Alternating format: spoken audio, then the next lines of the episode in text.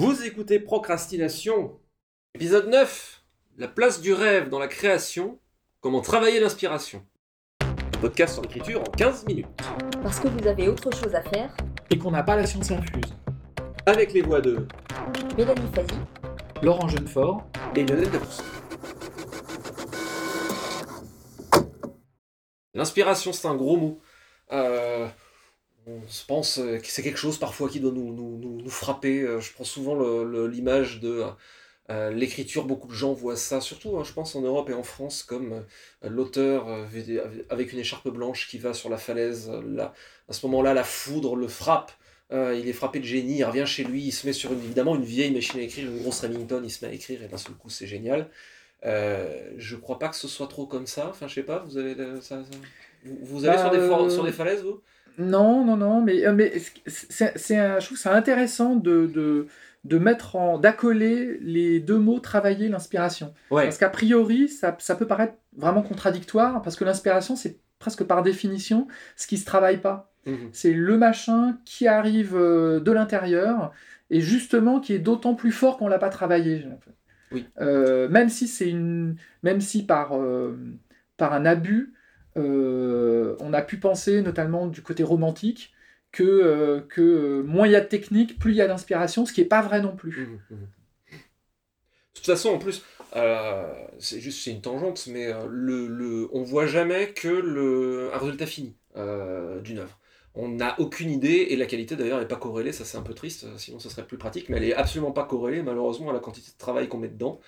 Euh, on voit toujours un résultat final d'une œuvre, et euh, on n'a aucune idée de la façon dont elle a été réalisée et du travail. Et la manière dont elle a été réalisée et la quantité de travail impliquée n'est absolument pas corrélée avec l'impact que ça crée. Donc la, question est toujours de trouver la méthode de travail qui nous correspond. Alors, l'inspiration déjà, qu'est-ce qu'on met dans l'inspiration? C'est... tout le monde n'est pas d'accord sur le terme. Et en fait, je me suis aperçue quand on a des débats là-dessus, parce qu'il y a une espèce, pas vraiment un consensus, mais il y a une tendance actuelle à aller vers la thèse selon laquelle l'inspiration n'existe pas. Et je me suis aperçue qu'il y a, en tout cas moi, dans mon processus créatif, une partie que j'appelle inspiration faute de mieux, Mhm, et qui est quelque chose que je ne peux pas provoquer sciemment. D'accord. Et je pense que là-dessus, on pourrait avoir pas mal de choses à échanger. C'est, je suis mal à l'aise avec cette idée selon laquelle il suffit de se mettre au travail, il suffit de, de réfléchir, il su- on, on peut tout débloquer activement. Et en tout cas, personnellement, il y a, il y a une, part- une grosse partie de, de l'écriture qui tient vraiment du déclic que je ne peux pas. Mhm, Je peux pas claquer des doigts et dire tiens, j'ai une idée. mhm, mhm. Euh, oui, je pense aussi, et, euh, et, euh, je pense que tous ceux qui ont fait, qui ont écrit plus de 3-4 bouquins, euh, savent qu'il y a des moments de grâce où euh, le bouquin s'écrit tout seul, où, le, où on est inspiré tout simplement, euh, sans du tout que la part, j'allais dire, euh, de la volonté entre en ligne de compte. Mhm. Il y a des moments où on est, euh, ouais, on est en forme au niveau de l'imagination. Ouais. Et c'est euh, souvent, enfin pour moi, l'i- l'i- l'imagination c'est comme un muscle. C'est-à-dire que c'est, euh, je crois que je l'ai déjà dit dans le dans le chapitre Ouais. consacré à l'imagination. Mhm, C'est euh, plus on s'en sert, enfin c'est d'autant plus efficace qu'on s'en sert euh, le plus souvent possible. Mhm. Et, et finalement, bah, l'inspiration profite de ça. Mhm. Il y a des moments où on n'est pas inspiré, mais ça n'empêche pas d'écrire. Et là, c'est des moments où le métier euh, rentre en, le plus en compte. Et euh, écrire un roman, c'est comme une passion euh, au long cours. Mhm. Des fois, il y a des hauts et des bas. Et, euh, mais même dans les bas, euh, ça ne veut pas dire que, que, que c'est nul ou que ça ne vaut rien. C'est simplement que des fois, le- le- l'inspiration n'a pas à rentrer en ligne de compte sur un certain nombre de trucs, mais, mais elle est essentielle sur, à certains moments. Après, c'est c'est tout à fait vrai sur ce qui est de l'écriture proprement dite. Après, tout dépend comment on fonctionne, mais une fois qu'on est devant sa page, on peut ben, s'obliger à écrire le- la scène même si on n'est pas, on pas dedans. C'est plus compliqué, en, en tout cas, euh, moi, dans ma conception, au niveau des idées. Mais je fais partie des gens qui ouais. sont incapables de se mettre à écrire tant que l'idée n'est pas, euh, n'a pas trouvé sa résolution. Ben, euh, je suis d'accord euh, tout, tout à fait avec toi. Euh, sans sans, sans l'idée, alors pareil, euh, l'inspiration, on peut avoir une inspiration pour une idée, on peut avoir de l'inspiration pour euh, bien écrire, avoir un résultat Ouais. euh, qui, où, où- où le livre paraît habité par quelque chose. Je pense que c'est une définition importante à, à- enfin, une, pardon, une distinction importante à, à faire entre l'inspiration qui est j'ai une idée qui me donne envie d'y aller et euh, l'inspiration où je- qui mène devant le clavier pour aller rédiger à proprement parler. Mais je sais pas, tu voulais. Oui, oui, bah par exemple, mais c'est- aussi ce qui fait que euh, qu'on se souvient de certains écrivains et euh, pas d'autres. C'est euh, euh, quand on voit euh, Ro- Robert Howard ou Julia Verlanger en France ou voilà. Stéphane c'est pour rester dans la fantasy dans- et dans la SF, mm, mm, mm. euh, c'était des auteurs qui étaient qui étaient pas forcément, je pense à Julia Verlanger ou Howard, des grands stylistes, Mm. mais il y avait quelque chose où on sent qu'ils étaient inspirés, qui les récits sont habités Oui. par quelque chose, une sorte de force, quoi. Qui fait, voilà. Et je pense que pour moi, l'inspiration, c'est plutôt dans ce sens. Il y, a, bah, il y a des choses qui. Je dirais que dans cette idée d'être habité, il y a aussi savoir reconnaître qu'une idée va produire quelque chose d'intéressant ou pas. Et euh, par rapport à l'inspiration, il y a une chose que j'ai tendance à ajouter. Bon, là, je, je, je, ra- je raccorde sur l'idée du rêve.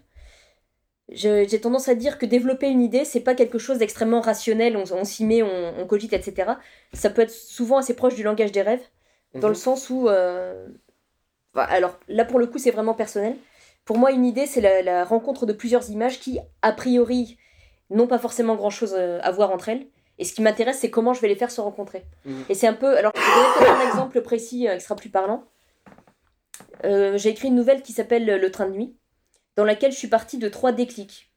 Le premier, c'était, j'avais une image d'un train fantôme dans la nuit qui s'appelait Le train de nuit. Bon, première image. Pendant un moment, je ne sais pas quoi en faire. D'un coup, deuxième image.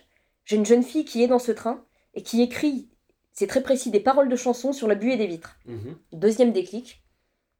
Et un peu plus tard, troisième image qui me, mais vraiment qui me tombe dessus comme la foudre au bord de la falaise, là pour le coup, Ouais. une araignée géante. Mhm. Et je me retrouve avec ces trois images à dire, ok, je pense qu'elles vont ensemble, mais je sais pas comment. Et justement parce que je ne sais pas comment, là il y a quelque chose à raconter. Mhm, mhm. Et que chaque fois que j'ai tenté, face à une, une de ces images par exemple, de me dire, ok, il pourrait se passer ça logiquement, ou alors il pourrait se passer ça, je sens que ça marche pas. Il y a pas ce, justement, c'est pas habité. Donc euh, l'araignée dans un train qui essaie de, de- de composer une chanson, ça ne marche pas, par exemple. Ça aurait pu, mais c'est pas moi qui l'ai écrit. Ah, mais ça pourrait tout à fait. Là, c'est ton rêve, c'est pas le mien. C'est vrai que c'est un truc qu'on on a un peu abordé en tangente aussi dans les épisodes précédents, c'est que euh, nous, sommes des, euh, nous sommes des créatures euh, associatives.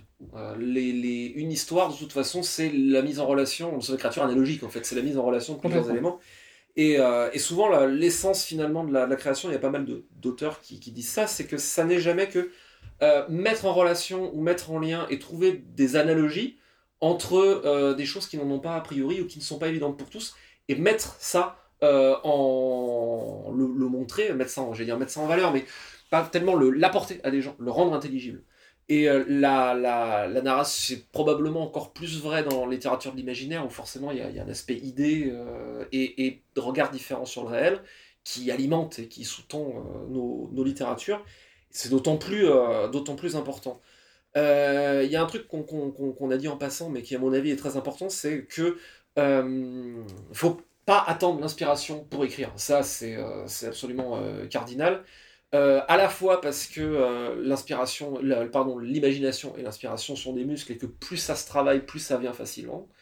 Et aussi parce que bah, euh, ça peut être aussi une façon très efficace de procrastiner, de se dire non, mais je le sens pas aujourd'hui. Et, c'est probablement une des choses qui définit, qui fait la différence entre un, débutant et un professionnel. Professionnel au sens quelqu'un qui considère son écriture sérieusement, hein. Pas, pas, pas quelqu'un qui se fait payer pour, pas forcément en tout cas.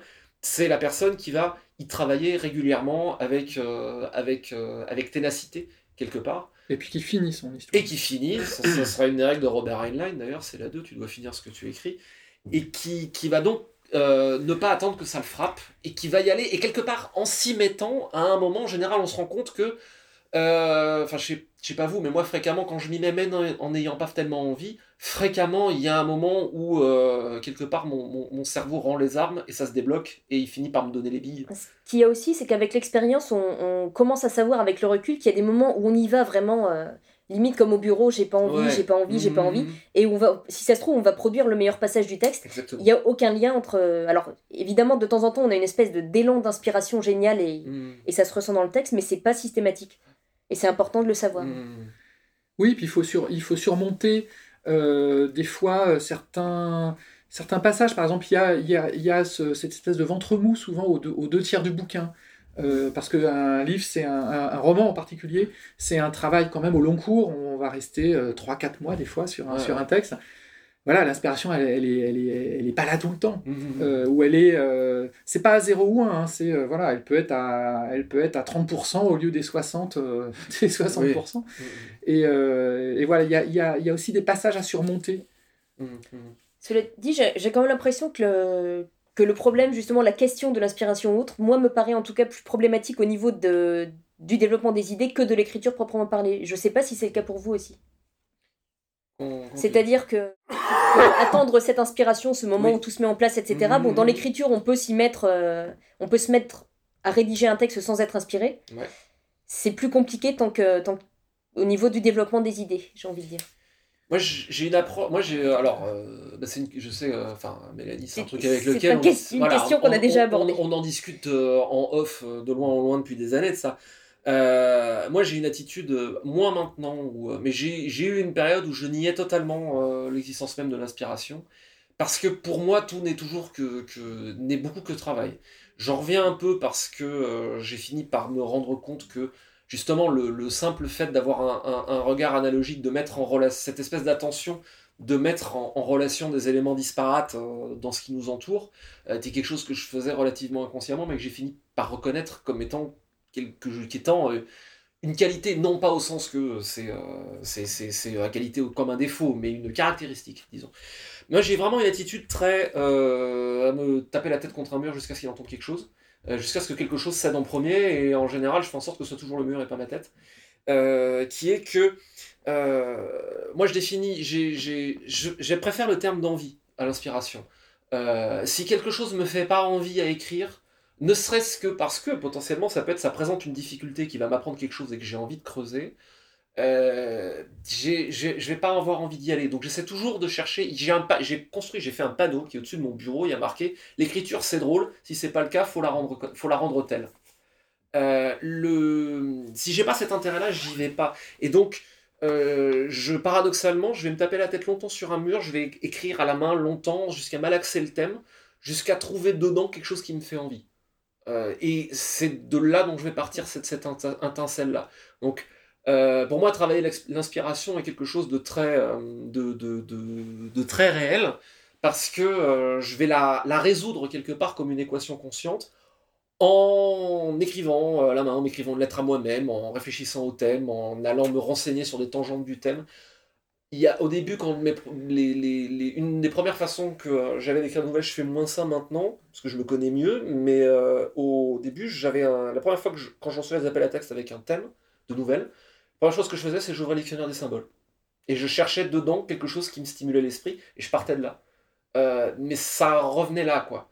Le, le- le fait de trouver un truc qui me stimule l'esprit. Donc pour moi, les, travailler l'inspiration, paradoxalement, c'est un truc qu'on peut faire, et qu'on peut faire, à mon sens, en, euh, en malaxant le thème, en réfléchissant dedans, en disant qu'est-ce que je peux trouver là-dedans qui m'amuse, et c'est cette espèce de, de papillon-là que j'essaie d'attraper au vol, pour ensuite creuser cette direction-là, tout en gardant la connexion avec est-ce que ça m'amuse?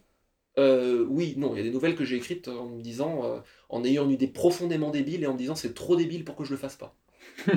Forcément. Mais c'est vrai que les. les, euh, il y a des doudous, j'allais dire, pour faire euh, partir la machine analogique. Mhm. Alors il y a le dictionnaire des symboles, il y a la musique, se mettre Oui. dans une humeur, une, hum- une humeur musicale, j'allais dire. Euh, voilà, il y a plein de... Tous les moyens sont bons, j'allais dire. Euh, moi j'ai l'impression, moi, moi le- mon idée de l'inspiration, c'est à la fois cette machine analogique qui fonctionne bien à certains moments, et puis cette espèce d'élan vital. Donc moi je définirais pas, pas ça par l'envie, mais comme une force de voilà d'élan vital, voilà qui, qui pousse à l'écriture et qui fait que euh, ça a besoin de se, de se concrétiser euh, dans quelque chose, dans, dans du texte. Mhm, mhm. Je pense que la notion d'élan est vraiment euh, très, très importante parce que de toute façon, un récit, quelle que soit sa longueur, c'est un voyage, ça se consomme pas en, d'une fois, en trois minutes. c'est pas pour déprécier la musique du tout, hein, mais c'est juste que la forme est différente. Et par conséquent, dans la consommation de l'œuvre comme dans son écriture, il y a forcément un chemin à faire. Il y a forcément une inertie. C'est, c'est ce qu'Aristote appelle l'énergeia quelque part. hein. C'est Mm. donc énergeia, énergie. On pourrait plus. Ouais, c'est un élan. C'est pour Aristote, une histoire, c'est la résolution d'une situation riche de potentialité. Il y a le potentiel au début, et ensuite, le déroulé va, on, prend ce point de départ qui va acquérir une inertie, une inertie non pas au sens inerte, mais au sens justement d'élan, euh, et qui va donc se dérouler, se développer jusqu'à sa résolution et, le, la conclusion, pas l'épuisement, la conclusion de, cet élan. Je voulais juste rebondir pour dire par rapport à cette histoire d'élan et de fonctionnement, je me suis aperçu que dans, mon approche de, cette histoire d'idées, j'ai mis des années à identifier qu'en fait, il y a quelque chose qui se joue à un niveau inconscient, mais qui est un processus d'écriture qui, euh, qui fonctionne en, tâche de fond, j'ai envie de dire. Mmh et c'est mmh pas du tout que pendant des mois, je vais rester bloqué sans idée. C'est qu'en fait, mon cerveau travaille en tâche de fond, à essayer de comprendre cette image de départ, ce qu'il est en train d'en faire, et quand il est arrivé à une conclusion, ou en tout cas un nœud intéressant, il fait émerger une image qui me tombe dessus euh, d'un seul coup, avec toutes les implications qui la relient au reste, mais c'est pas c'est pas la foudre qui vient de frapper, c'est mon cerveau qui qui atteint une étape du travail et qui, fait remonter le résultat. Bon, on a beaucoup de choses à dire là-dessus et on est en train d'arriver déjà au terme de notre, euh, du temps imparti. Donc ce sera un épisode qui est en deux parties. Euh, donc on vous donne rendez-vous pour le prochain où on finira de parler de ce débat. Et pour terminer sur cet épisode, donc la citation, Laurent, tu en as une très intéressante. Alors moi, j'ai eu envie d'inverser, euh, d'inverser le thème, mhm. donc de faire plutôt la, Là, c'était le, rêve dans la littérature, là, c'est plutôt la littérature dans le rêve. Parce que c'est une citation de Jean Cocteau qui dit Les rêves sont la littérature du sommeil. Très joli. C'était Procrastination, merci de nous avoir suivis. Maintenant, assez procrastiné, allez écrire.